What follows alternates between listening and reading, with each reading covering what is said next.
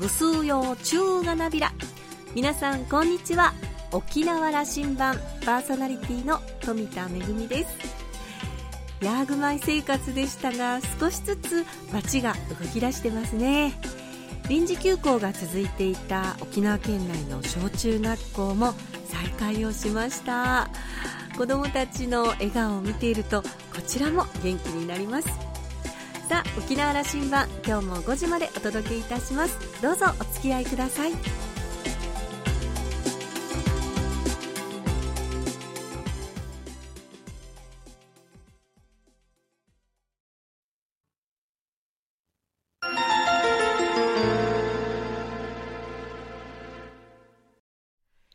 那覇空港のどこかにあると噂のコーラルラウンジ。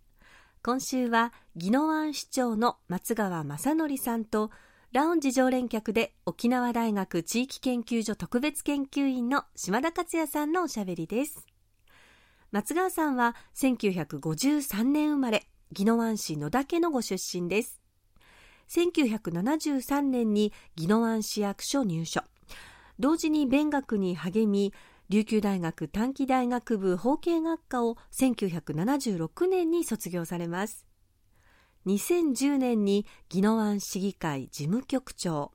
2012年に副市長を務めた後2018年第18代宜野湾市長に就任しました。現在は1期目です。市長の座右の銘は僕の前に道はない僕の後に道はできる今回は宜野湾市が抱える基地問題そして市発展のビジョンをお聞きしました。なおこのインタビューは5月14日に収録したものです。それではどうぞ。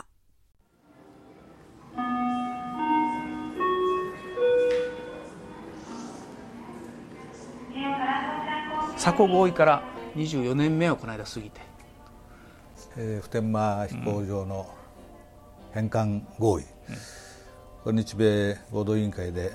返還が合意されてからもうすでに25年目にということで、まあ、先日も、えー、4月の20 12日が、えー、その日なんですが。あれで24年になったんですね。そうですね、まあ、24になりまして、えー、まだまだまだという思いが本当にあのどうすればいいのかなというのが毎年その日を迎えるたびに、えー、思っております。24年前のことは僕は鮮明に覚えてましてね、はい、その橋本龍太郎さん首相とモンデールさんが記者会見をして、はい、県民みんなびっくりしたということがあって当時35歳でしたから、はい、もうすぐ60になるんですけどね私。そうですね。本当長いですね、ね、まあ、当時あの戸原政権市長が晴天の霹靂だというのはもう本当に、うんえー、我々も、まあ、昨日のことには本当に覚えておるんですけどね。松川さんその時の立場は？市役所で、えーとはい、私はあの当時あの議会事務局におりましたんでですね、えーまあ、そういった議会関係もその普天間飛行場の問題は非常に大きな課題でしたんで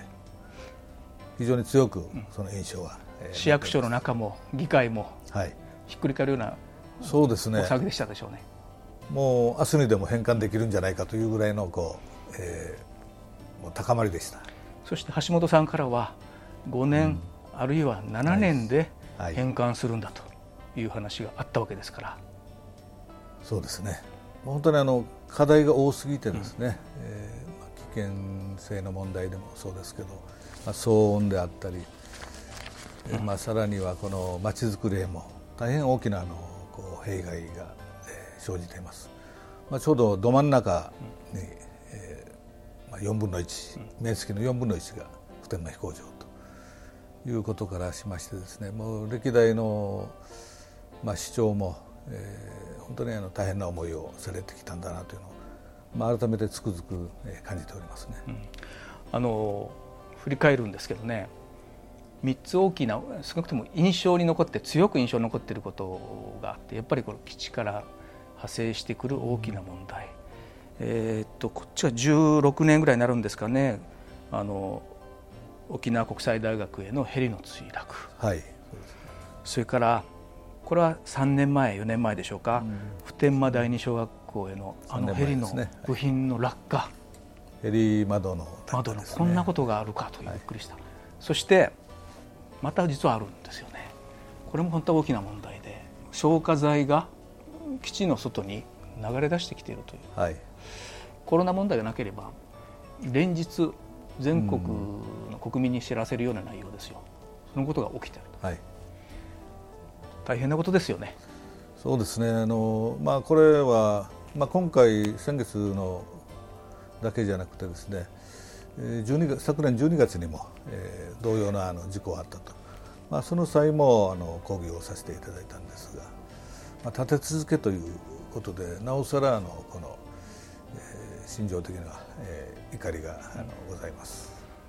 冷静なお話をなさっておられるけども、はい、本当は外はじわじしてますでしょそうですね。あの、まあ、これが人為的、うん、えー、まあ、システムでは故障ではあっても、まあ、原因もまだ、えー、つかめてないですしもう1か月以上経ってますんでですね。原因はどうだったんだと、うん、その防止策はじゃあどうするんだということがあの示せないとですねやはりあの市民の、えー、この不安といいますか、まあ、我々行政を預かる側としてもこのどう対応すればいいのかというのが見えてこないわけですね。あの指揮者の論で言うと論調で言うとこの地位協定の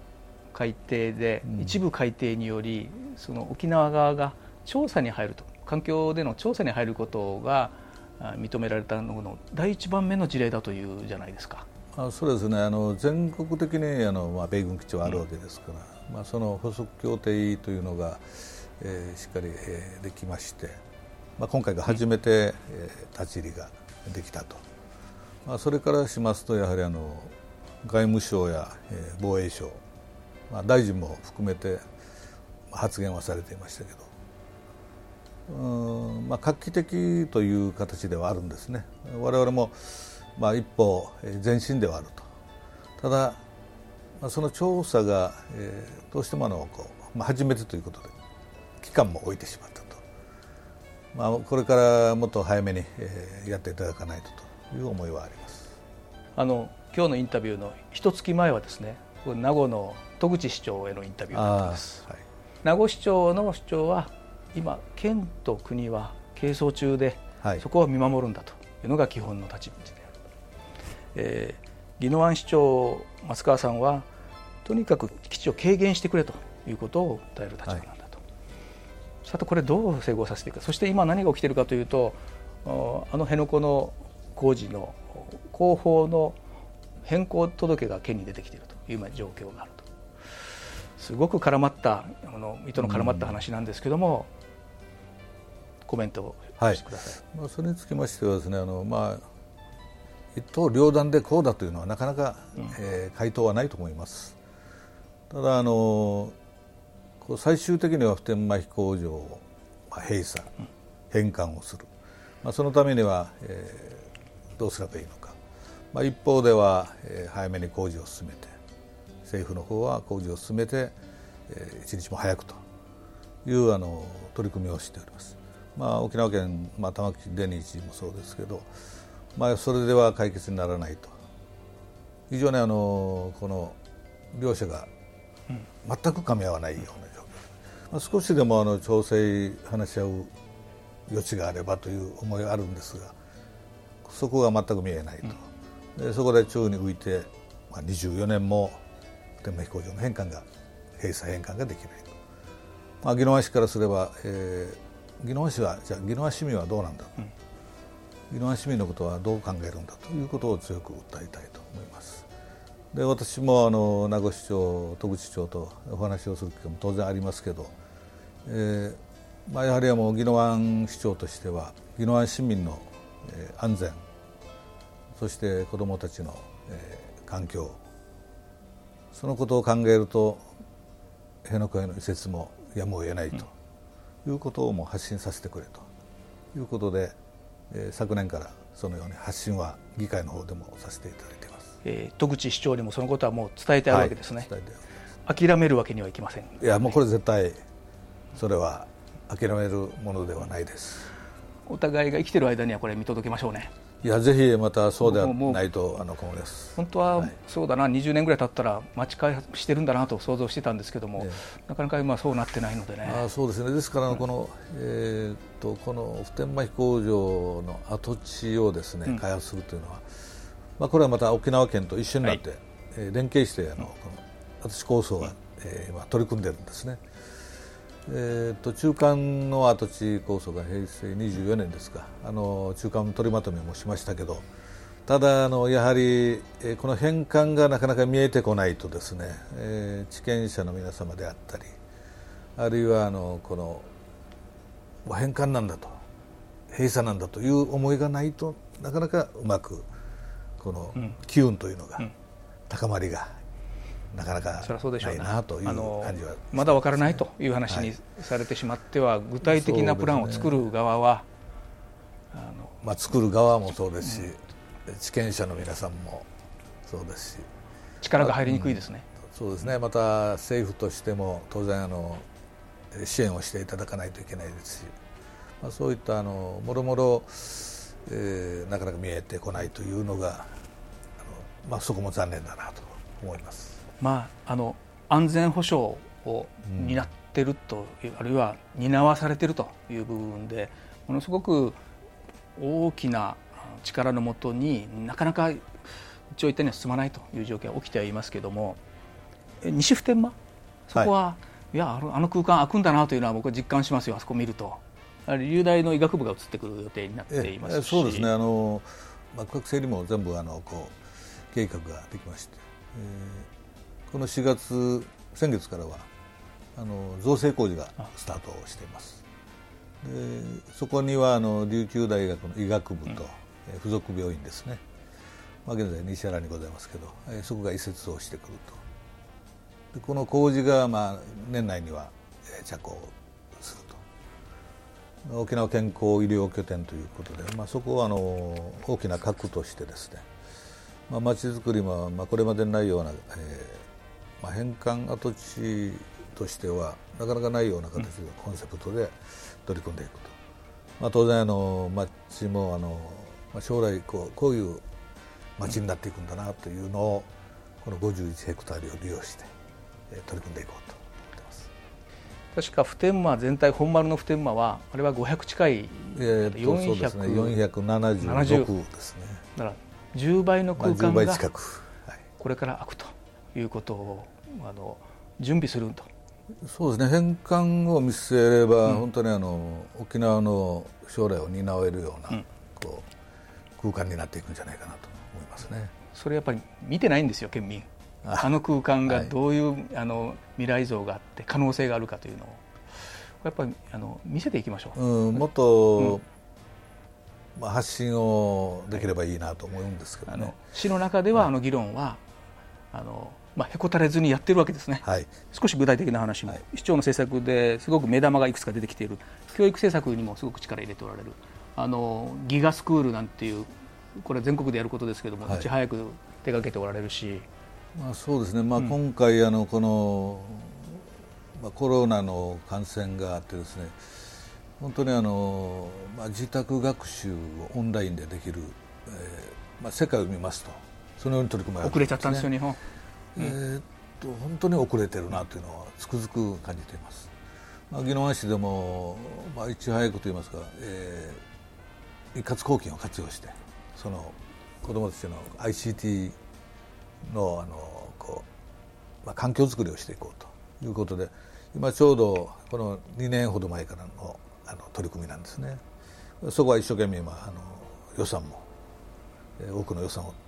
投入してやっておりますあの私の見立てでは宜野湾市進んでいます。これはねやっぱりあの首長のリーダーシップで差があるといっても全体的にとにかくスピードが日本人遅いからそれでも遅いんだけども、はい、それでも差が少し出ててさっき言っておられますよ。ぜひこれはあの目玉政策なさったらいいと思います、ね、そうですね。まあ当然あの学校の先生方、うん、まあ、教育委員会が中心になって連携をしながらしか取り組めないんですけどね、まあ、そういう意味ではあのまあ、先生方からも、えーまあ、高評価といいますか、うん、それはあの声は届いております、うん、市民と市政の絆ということが、うん、あのまあこれモットーと言っていいんですかね、行政運営の、まあ、当然あの市民の声を、えー、常にあの聞く姿勢といいますかあるいは職員の、えー、声を常に拾い上げるこの自分のあのこの姿勢というのは常にあの保つたないといけないなというのはつくづく、えーまあ、毎日のように感じています。もうすぐ10万都市ですね。そうです、ね、真ん中の25%を持っていかれているのに10万都市になるわけですね。このちょうど定額給付金が4月の27日が基準日ですので、うん、えー、その対象者を洗い出したら9万9994名なんです。まあ、あと6名という感じですけど、まあ、これ、まあ、連日は動きますんで、どっかのタイミングで10万だという形にはなると思います、ね、もうここ、近々。今年ですな、これ、いや、もう今月にはと思います、は。い、高らかに発表してください、はい、あの10万都市の仲間入りぜひ、はい。まあ、大きな区切りになるかと思います、うん、ストレスも多いと思いますが、はい、明るい笑顔も見れたので、はい、あのいろいろ課題ありますけども先に進みましょうね。はい。まあ、様々あの悩みはございますけどね課題も多いんですけど当然その夢を、えー、語る場をまた、えー、持ちつつあの宜野湾市発展をね一生懸命リードしていけたらなと、まあ、市民の一番こう生活向上福祉の向上市民が明るくなれるような、まあ、宜野湾が一番だと思っていただけるような、えーまあ、姿勢施策を展開していきたいなと。今日はありがとうございました。いや本当にあのありがとうございます。普天間飛行場の返還が合意された時のこと私もよく覚えています。宜野湾市の皆さんもそして県民も喜びましたよね。本来であればもうすでに返還されている予定でしたが返還が実現しないどころか一体いつになるのかという時期さえ見えなくなってしまいました日本とそしてアメリカ大国の思惑に翻弄されて市民の思いそして県民の思いはなかなか届きませんね。でも返還が実現した時に一体どんなまちづくりをするのか具体的な構想を練っておくしっかりと計画を進めているというのはとても大切なことだなと思いました。お話を終えて島田さんはですねこんなことを言ってます。基地問題で苦悩する表情がメディアを通じてよく伝えられている松川市長ですが実は気さくで楽しい方です。普天間基地が返還されるのを見届ける約束をしました。というコメントでした。今週のコーラルラウンジは宜野湾市長の松川正則さんとラウンジ常連客で沖縄大学地域研究所特別研究員の島田克也さんのおしゃべりでした。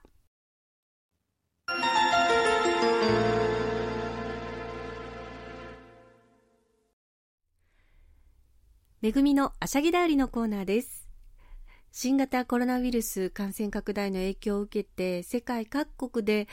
スポーツですとかイベントお祭りそして、私も携わっているさまざまな舞台公演も延期だったり中止を余儀なくされています。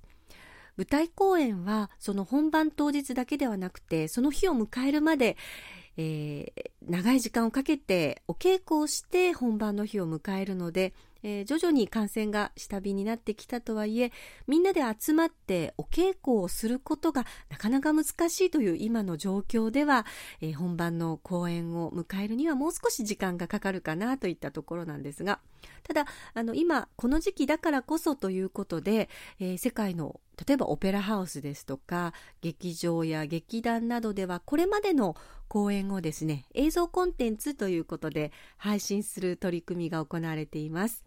え沖縄の国立劇場沖縄の方でも、え自宅でも琉球芸能を楽しんでいただこうということで国立劇場沖縄の公式 YouTube チャンネルで期間限定で琉球芸能の魅力をお伝えする動画が公開されています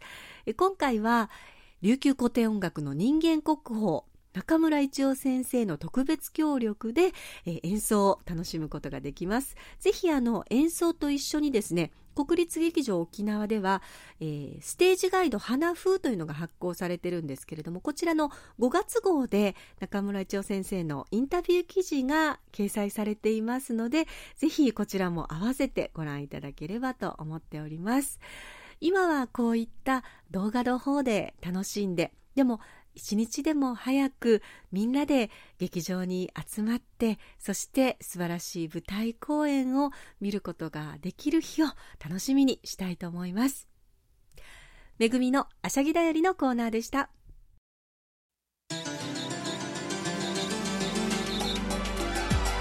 ラジオ沖縄ではラジコでの配信を行っています。スマートフォンやパソコンでリアルタイムでお聞きいただけるほか1週間の振り返り聴取も可能です。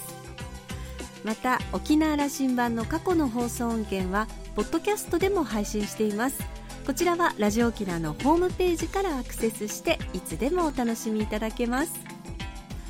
沖縄羅針盤のホームページでは番組情報の発信のほか私富田恵とコーラルラウンジ常連客の島田克也さんのフェイスブックへもリンクしておりますのでお時間のある時にぜひこちらもご覧ください。沖縄羅針盤今週も最後までお付き合いいただきまして一平二平デービル。そろそろお別れのお時間です。パーソナリティは富田恵でした。それではまた来週。